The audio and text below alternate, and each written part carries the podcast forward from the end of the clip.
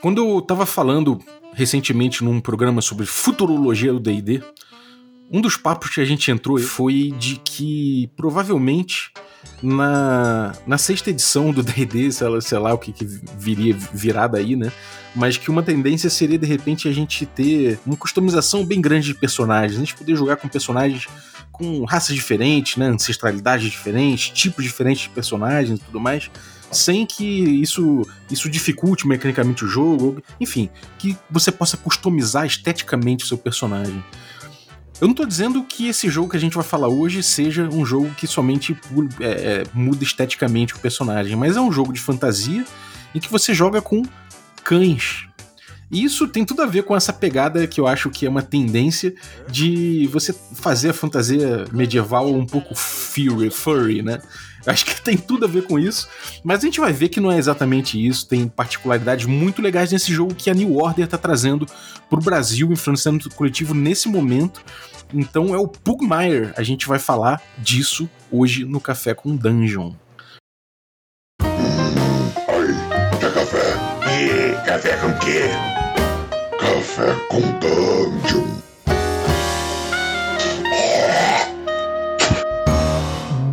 Dia, amigos do Regra da Casa. Estamos aqui para mais um Café com Dungeon, na sua manhã com muito RPG.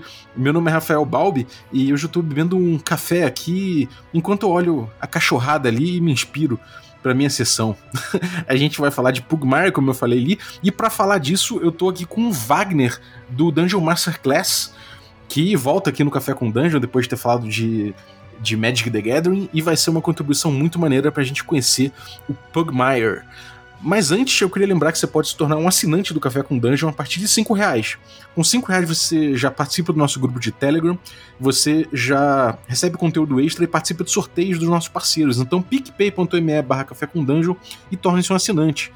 Bem-vindo, Wagner. Bom dia. O que, que você tá bebendo aí, meu camarada? Bom dia, Balbi. Bem, eu tinha colocado meu café aqui, mas meu cachorro derrubou meu café. Então, infelizmente, diferente dos cãezinhos do Pugmire, ele não foi um bom cão hoje. Ele derrubou meu café, mas tô aqui tentando aqui ainda juntar aqui o que sobrou. cara, Pugmire é tem essa coisa, né, cara? A gente joga com, com cãezinhos, né? Na verdade, são, são cachorros, é, são cachorros que são heróis de uma fantasia medieval, né? E eles têm código, têm códigos de honra, eles têm uma sociedade. Cara, conta o que, sobre o que é o Pugmire. Isso aí.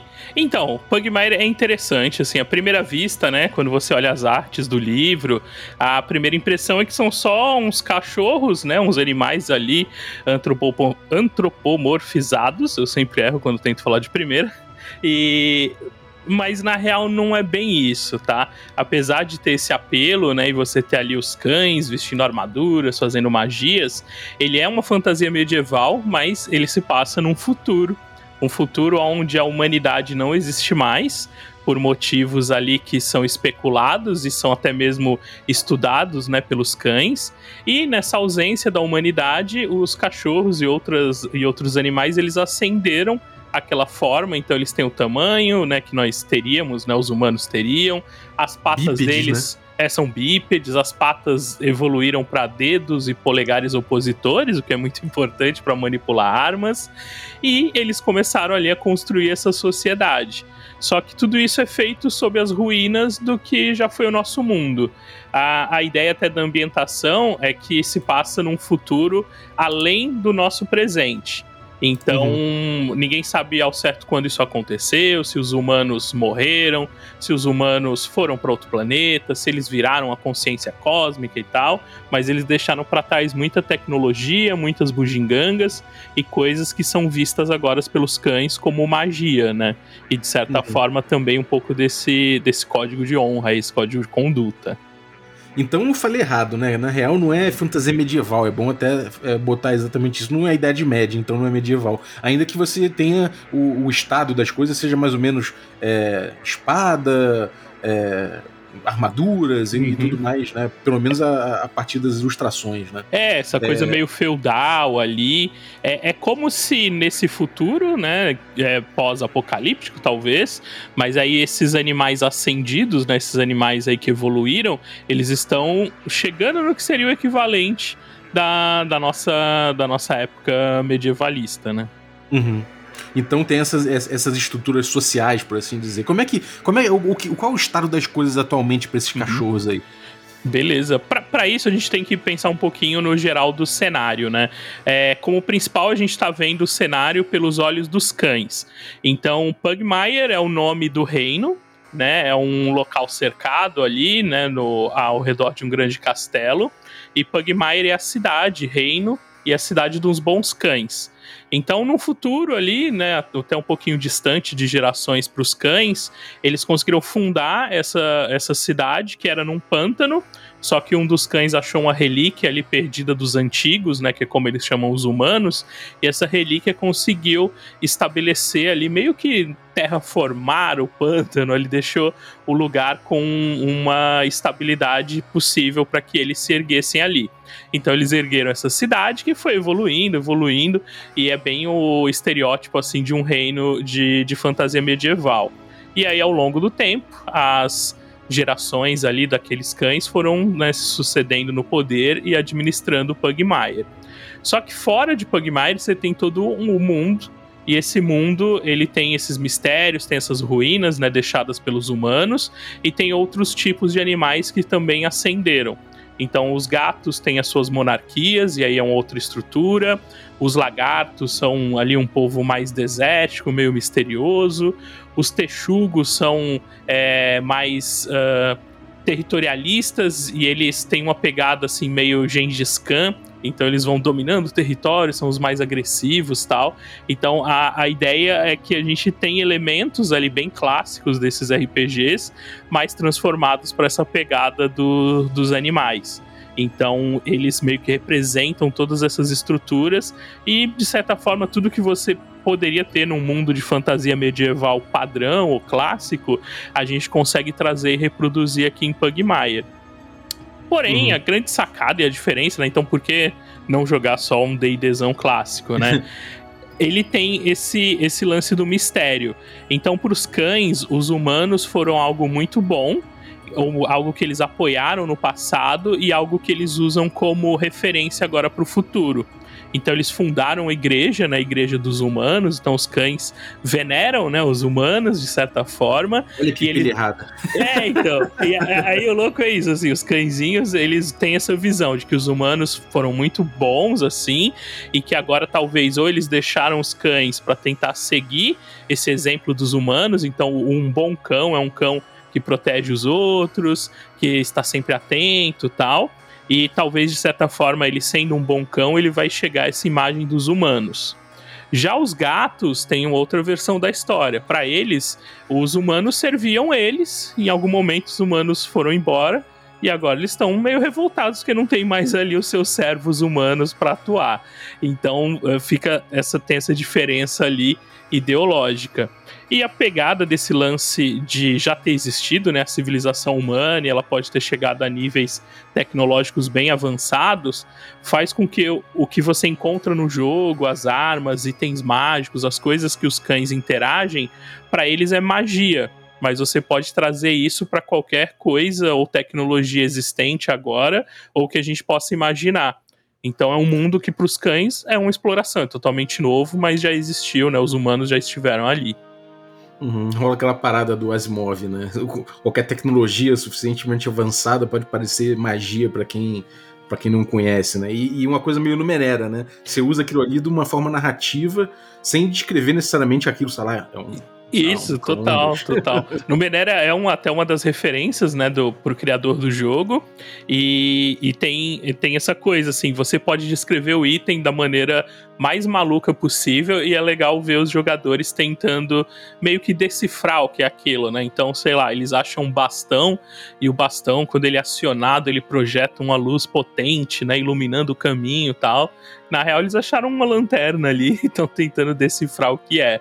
Então, essas relíquias elas, elas são importantes para os cães, porque dentro de Pugmire, é, quem, as famílias, que aí seriam as raças né, de cães, elas ganham notoriedade e respeito à medida que elas conseguem recuperar relíquias relíquias uhum. que podem ser importantes, né, ou podem ser úteis para Pugmire em si. Então os cães saem em aventuras, coletam as relíquias e quando eles conseguem voltar ali com coisas interessantes, eles aumentam o status da família deles dentro da sociedade de Pugmire, né? Isso vai meio que gerando aventuras ali dentro. Uhum. Que foda. E, então quer dizer que cada, cada raça tem, tem um jeito diferente ali. Sim. O, o legal do Pugmire é que ele é uma adaptação né, das regras de D&D quinta edição. Então você não vai precisar aprender um sistema novo para jogar. Ele roda em cima da, das regras do D20 e a gente consegue fazer uns paralelos bem simples quanto ao D&D quinta edição padrão. Então os cães, né, nesse RPG de fato a gente pode dizer que existem raças, né? Mas até esse RPG fugiu assim desse conceito, porque ele chama de famílias. Então dentro de uma família que representaria ali na ficha a raça do, do cachorro, a família ela tem várias raças de fato dentro. Então, por exemplo, você pode ali na criação do seu personagem escolher ser um cão de companhia. Os cães de companhia tem lá a listinha, é o Pug, Chihuahua, são os cãezinhos menores tal. Então os cães de companhia têm ali as habilidades dele deles. Da mesma forma, tem os cães corredores, que são os cães mais esguios, mais delgados, mais rápidos. Tem os trabalhadores, que são aquelas raças maiores. Então ele traz a família, que é esse nome, e depois lista quais das raças tem dentro daquela família. E as classes são as vocações. Então são versões também de D&D, então você tem ali o artesão, no Pugmire é o mago, você tem o caçador, que seria o patrulheiro, né, o ranger, e, e aí roda dentro dessa, dessa adaptação, né, do D20 System, mas ele tem umas mudanças técnicas, assim, e de regras bem divertidas para tornar o jogo, como eles mesmos falam, mais amigável, né, e aí você já uhum. tem tudo isso dentro do próprio livro do jogo, então você consegue já ter o livro e já sair jogando sem precisar de, de nenhum livro de suporte de regras. Só precisa dele, né? Só aquele Só. livro ali já mata a questão. Esse é muito foda. Agora, cara, tem impacto mecânico, assim, você jogar com pincher, você jogar com um fila? Como é que, como é, que é o impacto mecânico dessas coisas? Tem, tem sim. Em Pugmire, né, todo bom cão tem uma vocação, que seria a sua classe. E é dito que não há nenhuma limitação, então qualquer família pode seguir a vocação que ela quiser. Mas é claro que tem ali, né, umas famílias que são melhores adaptadas para determinada vocação. Então, dentro dessa, dessa estrutura da família, você tem os truques. Então é assim, uh, quando lá na quinta edição você tem as habilidades, as características da raça ou da classe, aqui tudo se limitou a truques. Então, por exemplo, um cão de companhia. Você escolher um cão de companhia, você vai escolher que talvez ele seja ali um chihuahua, por exemplo, né? E, e aí você vai escolher os truques da, da família. Um dos truques de um cão de companhia é o truque olhos de filhote porque eles têm olhinhos bonitinhos que te dá um bônus, né? Você joga com vantagem os testes de carisma. Então, uhum. a família vai te determinar uns truques que vão estar tá mais ligados a essa coisa de, de um trait da raça mesmo, né? Então, ah, essa raça é mais veloz, então se você pega um cão corredor, um dos truques disponíveis é um que aumenta a sua movimentação. Então tem sim uma, uma pegada mecânica. Ela tá resumida nesse, nesse grupo da família. Então você pode ter dois cães ali da mesma família, né? Tipo, dois cães corredores na tua party, cada um sendo de uma raça diferente, porque a raça em si mesmo ela não vai delimitar nada, só a família, e eles podem escolher truques diferentes. Então eles podem ser parecidos, mas mecanicamente diferentes, tá? E a mesmo uhum. serve para vocação. As vocações vão te dar truques da vocação. Então, o artesão, que seria o mago, um dos truques dele é ter o foco arcano, que é uma relíquia que ele achou, e essa relíquia é a relíquia que ele usa para conseguir conjurar as magias dele, né? Então, esse truque está disponível só para o artesão, porque é o meio que faz ele ser o, o mago em si um caçador tem um truque que é o, a arqueria, então ele dá mais dano com armas à distância. Então ele, ele é bom nisso porque ele se focou nessa coisa. Então a, a estrutura que vai dar esses, essas coisas mecânicas está ligada à família e à vocação dentro desse lance dos truques, que resume bastante. Uhum. Maneiro. E o que, que ele simplificou do sistema que você falou? Hum, do sistema ele simplifica esse lance das habilidades. Então aqui a gente não tem trait de raça, habilidade de classe, nível tal e tal. Você tem os truques. E aí você tem os truques iniciais que você vai ganhar da sua vocação e da sua família. E depois, quando você passa de nível, você pode aprender novos truques, que também vão estar lá na sua listinha ou refinar truques que você já tem, que aí tornando eles mais poderosos, também está numa listinha dentro de cada família e de cada vocação. Ele uhum. também apresenta uma estrutura de 10 níveis, então acaba sendo um jogo mais poderoso, digamos assim, né, comparando com D&D, mas ele é escala mais escala mais, né? É, ele escala mais rápido, mas também é mais enxuto. O que eu sinto, e aí isso a gente teve também nas mesas, né, mesa de demonstração, apresentando pra galera, é que fica muito fácil logo no começo ali da ficha você entender bem o que o seu cão faz, né, o que você pretende que ele faça. Então as escolhas estão ali muito mais alinhadas com o seu papel, elas são menos, né, são menos escolhas do que a gente teria na quinta edição, mas elas dão um peso mais legal, porque os truques é, se assemelham muito mais às fits, e é como se você tivesse várias delas. Uhum. Além disso, uh, tem umas regras bem legais no combate. Uma que chama atenção, assim, todo mundo, quando joga a primeira vez, curte bastante, é a regra da iniciativa. No Pugmire, você rola a iniciativa de todo mundo ali no começo do turno, no primeiro turno do combate, mas só vai interessar saber quem é o primeiro. Porque quando ele jogar, essa pessoa vai escolher quem vai agir na sequência. E ela pode escolher tanto alguém do grupo quanto um NPC, um inimigo. E aí, quando esse inimigo ou essa outra pessoa termina, ela escolhe o próximo. Então a cadência do combate vai mudando sempre pode ter uma pegada estratégica, pode ter uma, né, um lance ali de deixar os inimigos agirem para ver o que vai acontecer, mas ao mesmo tempo isso pode ser perigoso, porque eles vão agir antes. Então dá uma bagunçada, mas que deixa mais dinâmico o combate e, e faz com que todo mundo esteja prestando atenção o tempo todo, que é bem maluco, assim, eu gostei bastante. É, esse é um dos highlights do, do jogo, né, cara? Todo mundo que cita o Pugmire acaba sempre falando desse esquema da iniciativa, que realmente é muito inteligente, cara é uma dinâmica gostosa, né? É, e, e você tem ali a atenção de todo mundo ao mesmo tempo. Porque você uhum. não sabe quem vai ser nomeado, né? E o narrador, quando chega os NPCs, ele vai nomear o próximo. Então fica bem, fica bem louco isso. Uma outra... E deixa que a narrativa indique um pouco, né, quem vai agir. Fica mais é, tipo, você pode. Você vai escolher, mas acaba que a narrativa informa para você mais ou menos quem, quem vai ser o próximo. Né? É, ele gera um fenômeno legal que é assim, a pessoa tá ali terminando o turno dela e ela já tá pensando talvez em quem vai agir, então ela faz a ação dela e já emenda ali no roleplay com coisas do tipo fulano, faz tal coisa, ou vai, né, me ajuda.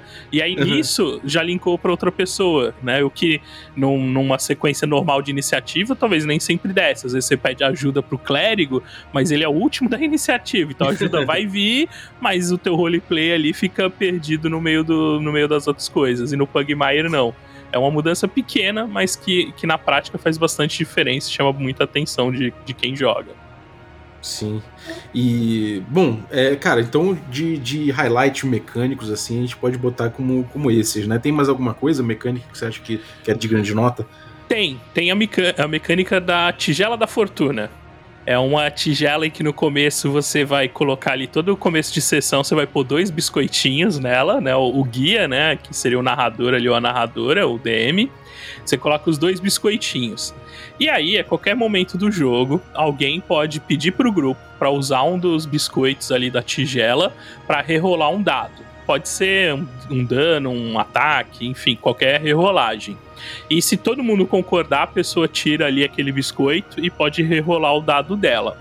Da mesma forma, se ela fizer alguma coisa muito legal, né, uma ação interessante, engraçada, divertida, a, o guia pode recompensar, colocar ali na tigela do grupo mais um biscoitinho.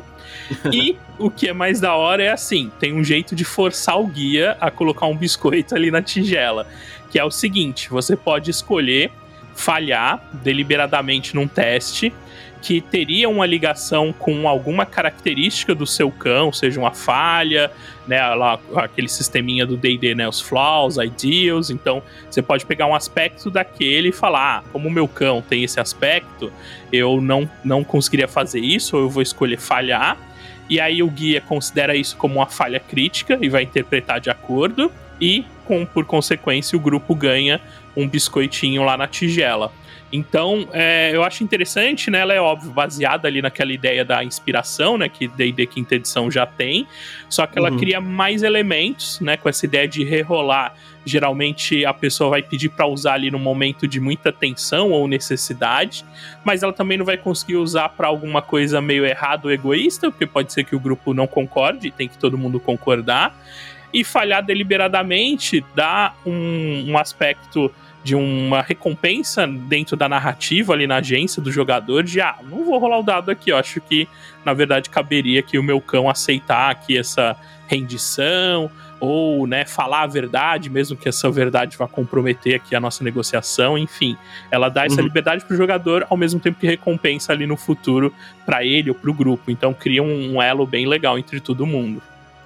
É, eu acho que isso é explorar uma parte realmente que precisa ser explorada no D&D, né? O D&D, ele cada vez mais se coloca como um jogo de conta história, né? Isso a gente pode ver aí pelo XP como milestone, né? Uhum. E isso é, é, é, acho que é um indício bem claro de que ele busca isso, né? Um jogo de contar história muito mais do que um jogo de superar desafios necessariamente. E e essa questão aí do, do ponto de inspiração sempre foi uma, uma questão que ficou meio, meio à deriva no D&D, né? E ele, ele, sempre pede que ele seja acoplado de alguma forma a uma coisa que dê um pouco mais de tração nessa mecânica, me parece. E o uhum. Pugmire, ele justamente ele consegue dar essa tração nessa mecânica quando ele faz isso, né, cara? Parece muito inteligente realmente. Ele dá um pouco mais de poder dramático, né? De controle dramático para os jogadores através disso, né? É, você sente isso na mesa, assim. É, a, a partir do momento que a, a, os jogadores entendem isso, né, de que é uma rerolagem, é, então ele pode esperar, né, ter não tido sucesso ou ser um momento ali mais dramático, né, para tentar usar o biscoitinho ali da tigela. Quando percebe-se ali a vantagem que isso dá, os jogadores começam a criar essas situações dentro da história, o que, e o que fica bem amarrado. Inclusive, é, serve para isso, esse é o core da coisa. Mas aí alguns truques vão pedir isso. Então tem um truque, por exemplo, do, do antecedente de soldado, que ele diz que você pode usar um biscoito, gasta um biscoitinho da tigela para transformar um NPC ali do que tem ligação militar com um antigo conhecido seu. Então você pega ali, ah, encontrou alguém que é do exército, é, e aí você pede para usar ali o biscoito e, e, cria na hora a história. Não, esse cara que era o meu sargento tal. E aí toda a narrativa se molda em cima disso. Um conjurador também pode pedir para usar um biscoito da tigela para recuperar um slot de magia. Então tem coisas dentro da mecânica que vão se amarrando ali a, a tigela da fortuna para poder criar situações. E é sempre tudo com, com base em avançar a história, ou trazer elementos novos para a história, ou reforçar momentos dramáticos da história, o que é bem legal. Uhum. Pô, foda, cara, bem maneiro. E qual o tipo de, de aventura que se joga no Pugmire?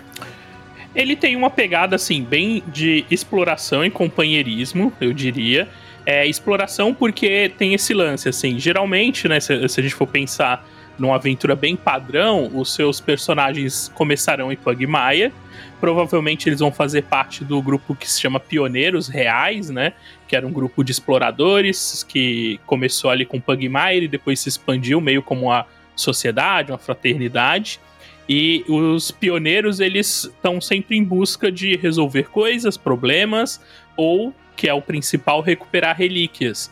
E para recuperar relíquias, você vai acabar tendo que visitar é, lugares, né, masmorras esquecidas, é, lugares distantes, as florestas, então todo o entorno ali do, do reino. Então você vai ter que sair dos muros para se aventurar do lado de fora. E nisso gera muito essa situação de explorar. Não só a exploração em si, como pilar né, de, do DD lá, de entrar em masmorra e sala por sala, mas também explorar um pouco da sociedade. Porque quando você lê o Pugmire, e o livro tem uma coisa bem legal da, da própria forma que ele te apresenta o jogo, quando você começa a ler o livro, você vê o seguinte: é, tem dois personagens te apresentando o Pugmire. Um é a Yosha, que é a princesa de Pugmire atualmente, é uma pugzinha. E ela sempre viveu na cidade. Então, toda a visão, toda a maneira ali que ela vai falando através da, das caixinhas de texto, ela te mostra sempre aquela visão certinha de que Pugmire acolhe todo mundo, que dentro do, dos muros é tudo seguro e tal. Ao mesmo tempo que a gente tem o Pan, que é um caçador, é um cão que é um pioneiro, mas ele tá mais tempo fora de Pugmire explorando do que dentro, e ele vai contradizendo as coisas que a Yosha diz. Então ele vai te mostrando que o mundo lá fora é, não é tão bonitinho, ou os cães não são sempre bons como a Yosha imagina. Então tem uma ideia dentro da sociedade de Pugmire que é a dos vira-latas, né? Então o vira-lata é um cão que não tem família, como ele não tem família, ele não tem como ter esse status ali dentro da sociedade, então muitos deles vivem fora de Pugmire. E para quem vive dentro, esses cães são meio vadios, assim, né? Os cães que não, não têm honra, não se importam. Mas para os cães que estão fora, eles veem muito respeito, porque são os cães que realmente vivem numa situação em que a sobrevivência é o dia a dia deles. Então eles são uhum. corajosos, são companheiros. Então vai tendo essa quebra de expectativa do que você vê dentro de Pugmire como uma sociedadezinha perfeita para os cães, para o que é a vida fora. Então os vilarejos é, precisam de proteção e nem sempre Pugmire está lá, né? Ninguém de Pugmire está para ajudar. E aí vai criando isso. Então a exploração quando você sai de Pugmire, entra muito nesse tema de companheirismo, porque geralmente os cães de Pugmire estão muito dentro dessa visão de que o mundo é um mundo bonitinho, que os cães são bons, mas aí eles podem acabar se é, vendo ali diante de uma aldeia em que os cães estão passando fome porque não chega nada lá, né? Não tem nenhuma rota de comércio, ninguém nunca se importou em investir naquilo. E aí você vai puxando problemas reais e chocando com essa realidade dos cães que vêm que vem de fora. E como eles seguem essa ideia de é, tentar reproduzir esses, esses bons comportamentos, eles se veem bastante envolvidos nisso. E também uhum. essa, essa ideia da, da visão dos outros animais, né, dos, outras, do, dos outros bichos. É, os gatos, eles já tiveram a guerra ali sangrenta um tempo atrás e agora estão em relativa paz. Eles acham que os gatos são necromantes, mentirosos, mas os gatos vivem numa sociedade que já está um pouquinho mais avançada, assim. Eles não usam mais dinastias, mas tem casas se aliando. Então você vê assim que os gatos estão meio que um passinho à frente no que se diz ali numa estrutura mais correta para a sociedade, enquanto os cães acham que isso não, é bruxaria tal. É, e, e aí é isso, assim, você pode explorar esses temas, mas exploração e companheirismo são o, os temas principais assim, para abordagem bem clássica dentro do, do cenário. Maneiro, cara. E como é que você vê entrar esses códigos do. esse código do, do, dos cachorros no.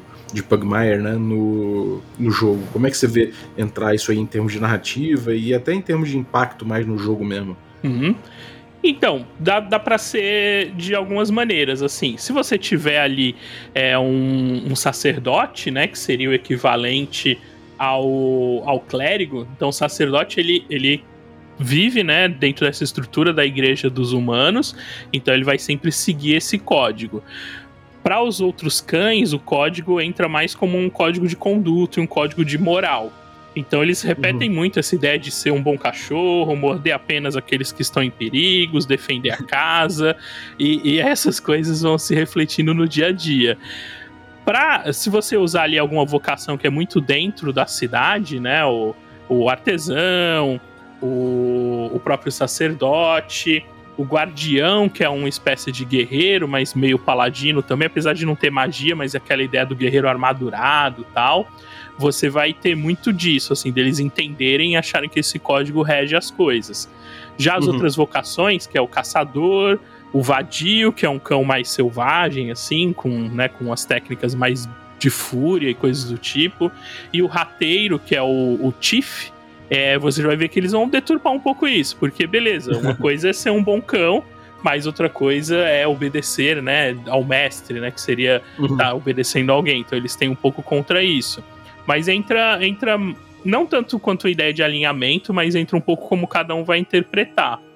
E aí uhum. é legal a gente lembrar de um ponto eh, que é bem importante, que é a presença do invisível. O invisível é tipo o grande vilão, assim, é, dos cães. É, é uma coisa que eles veem meio como demoníaca, porque é uma presença invisível, né? que às vezes domina os cães, aí deixa eles raivosos, domina é, corpos, transforma em zumbis. Então essa presença que está sempre por ali é sempre um perigo para os cães. E os cães que conseguem farejar ou detectar o invisível, né, conseguem combater e proteger os outros. Inclusive, eles acham né, que no, no passado eles protegiam os humanos do invisível e talvez eles tenham falhado nisso, por isso que os humanos não estão mais ali, mas o invisível tá. Então dá para explorar um pouco essa figura antagonista como às vezes uma coisa bem assim puxada para o terror mesmo, ou uma, uma coisa mais é, puxada para talvez essa questão ali dos humanos não estarem ali, então essa coisa venceu. Então é, é, bem interessante. Dentro do jogo tem os monstros que você consegue interpretar ali como influências do invisível, mas para os cães é aquela coisa assim muito perigosa que pode afetá-los a qualquer momento, pode estar espreitando nas ruínas e, e é o grande vilão do, do cenário como um todo, né? Para os cães. Uhum. Porra, é foda, cara. E, bom, então a gente tem aí, eu acho que bem desenhado o tipo de conflito que a gente vai ter nesse jogo, né? É, e, e, em mesa, como é, que, como é que você vê isso imprimindo assim em termos de progressão? No DD a gente tem muito essa coisa do, do Zero to Hero, né? De, de da uhum. cavalgada dos níveis. No, no a gente tem nível também. Mas como é que é essa trajetória do, do herói dentro do, do Pugmire? É, ela envolve um nível, pouco... né? Level, essas coisas assim. É, ela tem o, os níveis, vai até, o, né, no livro básico ali você tem até o nível 10, na possibilidade uhum. de evoluir. A ideia aqui também é bem voltada para milestone, você vai é, recompensar ali os cães meio que ao final de cada arco, ou a cada duas sessões, ou se for uma historinha mais curta. E aí eles ganham um avanço. O avanço basicamente é ganhar mais um dado de vida, né? Que seria o básico ali da, do sistema do DD. E aí você pode ganhar novos truques, aprimorar um truque, ou até mesmo aprimorar uma relíquia, né? Algumas relíquias que você ganha, elas podem ir ganhando refinamentos. Então, à medida que você evolui com elas, elas também podem ir evoluindo. Então tem uhum. essa subida dentro de níveis, vai tornando o cão mais poderoso ali dentro do, das habilidades dele. Mas, assim, como estrutura, envolve muito essa questão, assim, de sair, explorar, trazer a relíquia, né? Então você sai e busca alguma coisa importante. E no meio disso, eu acho que as intrigas dentro ali, a política de Pugmire e tudo que gira em torno dela, vão ir afetando o modo como o cão vê as coisas. É, o uhum. livro ele, ele já traz várias sementes, assim, várias ideias muito legais que você pode explorar. Ele tem todo um capítulo dedicado à criação do mundo, a maneira que você pode incluir coisas que ficam dentro dessa narrativa mais lúdica, mas podem ser transformadas para elementos dentro do jogo. E isso vai fazer com que os, os personagens ganhem mais vida. Então, não só tem essa escalada de dificuldade, porque os monstros têm lá o, o clássico CR, né, o Challenge Rate, então você tem ideia do que os seus os jogadores podem ou não combater ainda, né, o que seria difícil para eles, mas o que eu sinto, uh, todas as vezes que né, tive a oportunidade de mestrar, é essa caminhada que os jogadores têm em, em tornar os personagens deles mais interessantes e ir entendendo o quanto eles são um pouco do reflexo de uma humanidade que deixou de existir.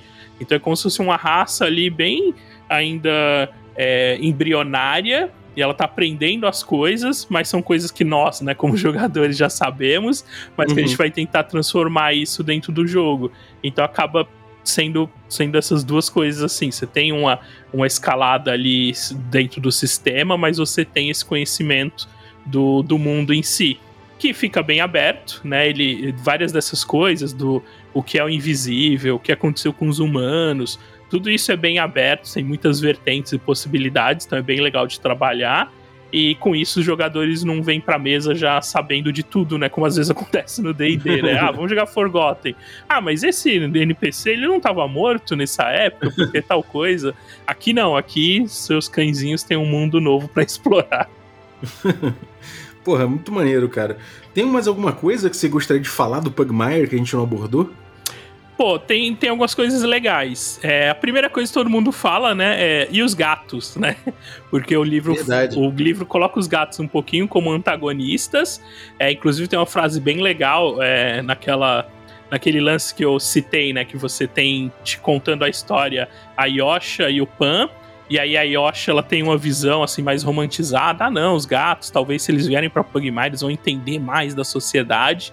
E já o Pan fala: "Não, não, gatos não, gatos têm sete palavras diferentes para traição". Então ele tem mó pé atrás assim com os gatos. É, mas os gatos eles têm é, é todo um, um, suplemento e coisas a respeito da sociedade deles e é, e é bem legal. E, e, lendo um pouco sobre eles, assim, você consegue até colocar uns elementos divertidos na, na sua história. Em Pugmire existem, dentro ali da, da, do reino, né? Existem outras raças também, né? Outros bichos, né? Então uhum. tem uma parte que tem o, o bairro dos gatos, então você tem os gatos para interagir lá. É, texugos são, são mais difíceis de encontrar, mas você também pode colocar, porque explica um pouquinho sobre eles no livro.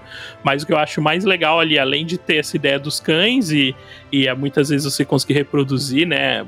Ali a ideia do seu animalzinho de estimação, ou uma raça que você gosta, tem esses outros elementos que que estão em volta que dão mais é, vida para esse mundo e, e, te dão mais ideias e oportunidades diferentes. Então é muito essa sensação de explorar junto com o grupo essa coisa nova e com a vantagem de ser dentro de um sistema que foi a, que abraçou legal essa essa ambientação, assim, acho que as mudanças dentro do livro tem algumas outras mecânicas, tá? Mas todas elas são muito voltadas para que o jogo flua de maneira mais rápida e seja mais amigável para quem tá começando.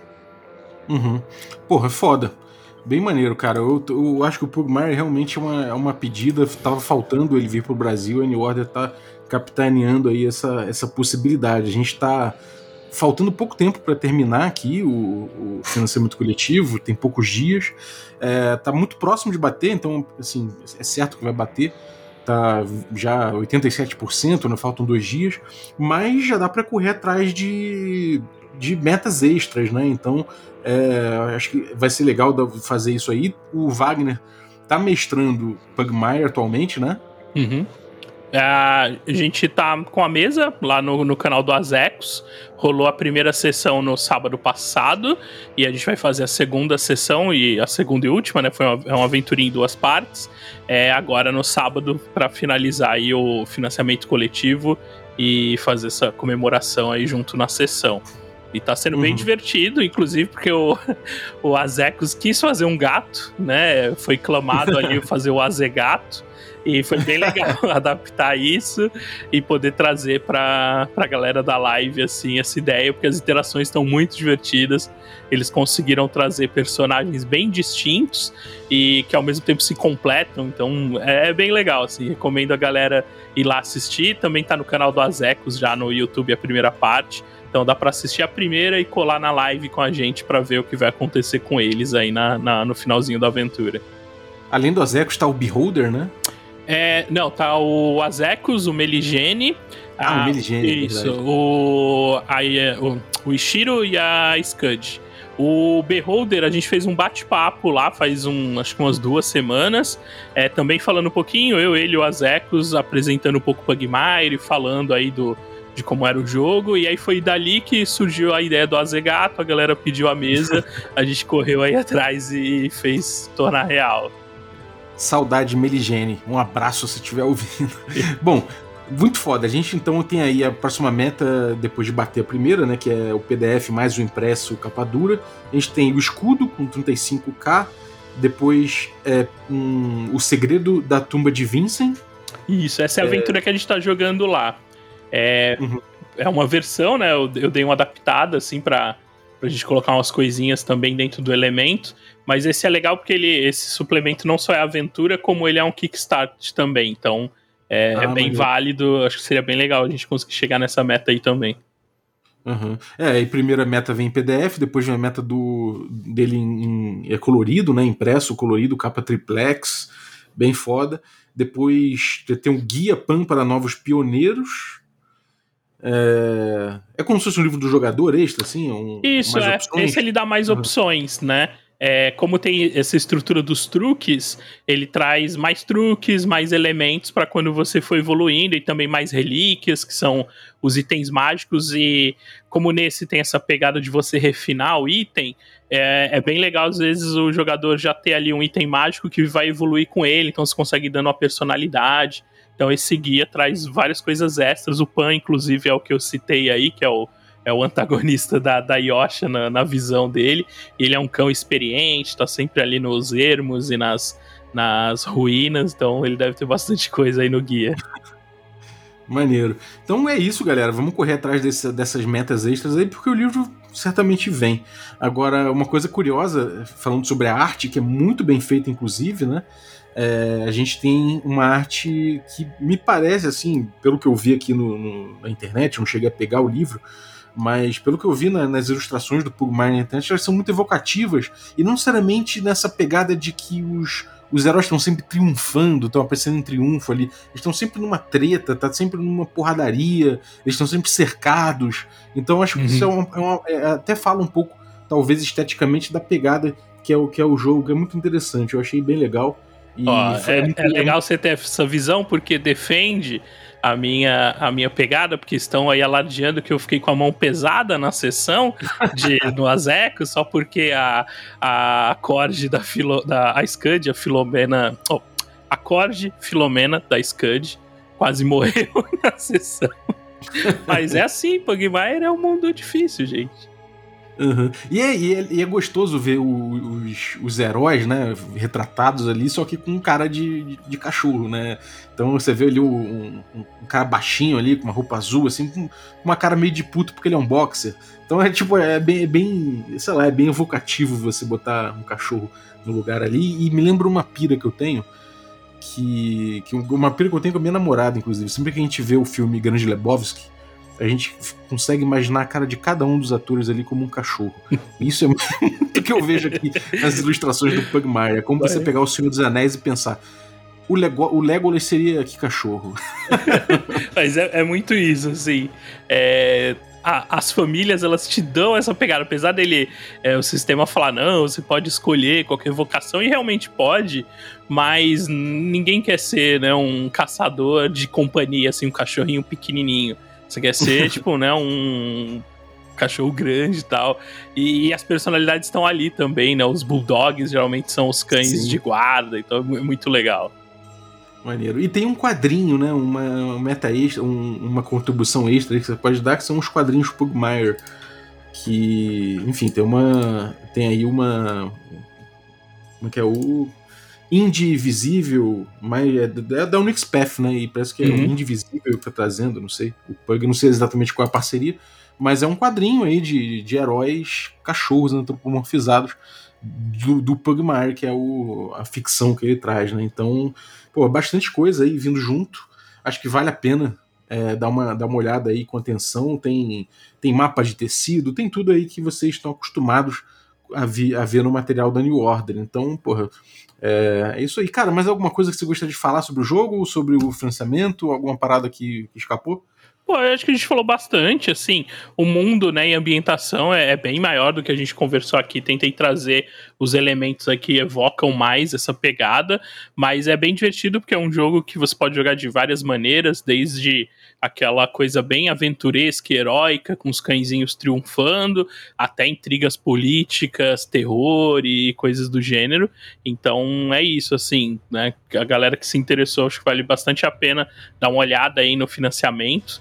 E, e, entrar nessa, porque é um RPG completo, assim, algo que muitas vezes é um pouco mais difícil, né? Você às vezes tem dois, três livros para começar a jogar, e aqui dá pra. É um RPG num livro só, e acho que isso é muito da hora ainda mais para quem estiver querendo entrar pro hobby, ou trazer pessoas de fora que às vezes não se apegam tanto a esse clássico aí de fantasia medieval, mas que vem daqui e tendo conseguem muito mais facilmente trazer a ideia do seu personagem para um cachorrinho, e isso é bem divertido. Uhum. Maneiro, cara. Então, obrigado pelo, pelo Pugmire, por trazer aí o, uma visão maneira e profunda sobre o Pugmire. É obviamente, né, pro tempo que a gente tem pro podcast. Mas, pô, brigadaço. E, cara, É, fala do teu canal aí, fala do, do, do, que você tem aprontado também na, na, internet, com RPG de forma geral, fala pra galera. Pô, valeu, Balbi, mais uma vez aqui pelo, pelo convite, foi bem legal bater esse papo. Como você disse, assim, é uma visão que a gente tenta mostrar aqui o, o que mais atrai no jogo, mas tem muito mais coisa, é bem bem divertido e bem completo. E a galera que quiser conhecer um pouquinho aí do que eu tô aprontando, eu tenho um canal na Twitch, o twitch.tv barra Dungeon Masterclass. Lá tem RPG toda semana, pelo menos umas três vezes por semana. Eu tô narrando lá D&D, chamado de Cthulhu, Cyberpunk, Alien. Então tô sempre aprontando umas coisas por lá. E no Instagram, arroba Wagner Araújo, Wagner com W. Também faço conteúdo de RPG, resenha, unboxing e coisas relacionadas. Então convido a galera para conhecer lá e assistir umas lives juntos pra gente tirar uma onda lá no chat. Maravilha. Eu vou deixar o link, então acompanhem aí uh, o, o, material do Wagner, vale a pena.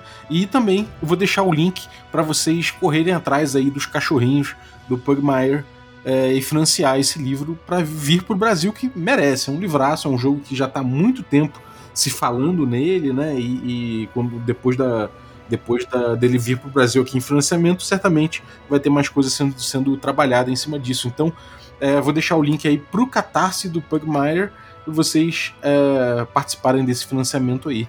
Valeu, obrigado, cara. Obrigado você que ficou ouvindo a gente até agora também. Valeuzaço pela, pela tua audiência e obrigado você que que apoia a gente, você que torna essa aventura possível, nosso assinante Café Expresso, né? Dentre eles, eu vou citar o eu vou citar o Igor Teuri. Muito obrigado, cara. Valeuzaço é, dados críticos do canal dele, vale a pena dar uma seguida. Obrigado também ao nosso assinante Café com Creme, e aí vou agradecer o Elber Delben Martins, muito obrigado pelo teu apoio. E agradecer aí os nossos assinantes Café Gourmet. Então, Abílio Júnior, Adriel Lucas, Bruno Cobb, Diego Messi Caio Messias, Daniel Melo, Denis Lima, Diego Sestito, Erasmo Barros, Franciolo Araújo, Gilvan Gouveia, Jean Paz, Marcos Paulo Ribeiro, Matheus Abilton de Souza, o Wax, a Pati Brito, o Pedro Cocola, o Rafael Caetano Mingurance, o Rafael Cruz, o Rafael Garotti, o Ricardo Mate, o Rodrigo de Lima, de Lima Gonzalez, o Tito, o Thiago Dirma Barbosa, né? E o Vinícius Lourenço Fernandes. Galera, muitíssimo obrigado pelo apoio de vocês, um abraço e até a próxima.